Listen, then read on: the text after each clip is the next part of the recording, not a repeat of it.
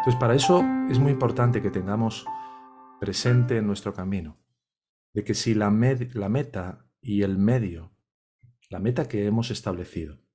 y el medio que utilizamos en nuestro camino espiritual, si no son correctas, si no están correctamente establecidas la meta y el medio, entonces uno va a terminar estrellándose, porque no va a poder identificar que realmente está yendo por el camino correcto por la línea correcta que te lleve hacia esa completa autoentrega o hacia ese completo conocimiento de ti mismo que termina deviniendo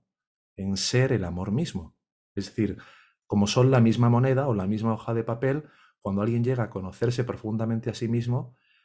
se enamora totalmente de sí mismo como el amor puro, como la felicidad total que realmente somos. Y cuando alguien llega a entregarse completamente al sí mismo, al ser,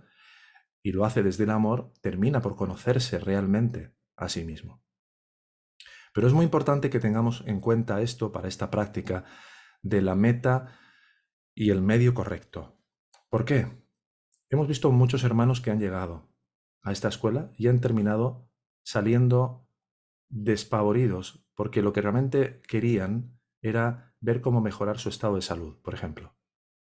o ver cómo mejorar eh, los problemas que tenían en sus relaciones o ver cómo mejorar cualquier efecto. Y claro, si tú por tu prarabdha karma, por lo que tienes que llegar a experimentar en esta vida,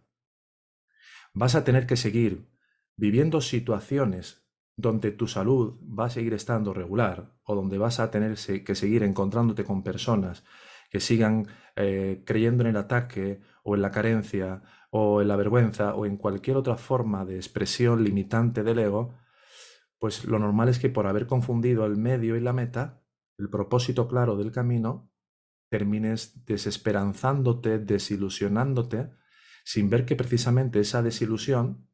que es lo contrario de ilusión, es lo que más te acerca a la verdad y a la realidad. Mientras que desde el punto de vista del mundo, la desilusión es lo contrario de la ilusión, que es lo que al final te mantiene en una rueda sin fin. Entonces, si llegamos a un camino espiritual por la fantasía de querer alcanzar un estado, una experiencia muy especial X, y luego vemos que el camino consiste en la deconstrucción del ego y no en alcanzar ningún tipo de experiencia particular, pues nos vamos a sentir tremendamente desesperanzados. Mucho. Entonces, es muy importante una meta correcta. Y en cuanto al medio o al método, si este consiste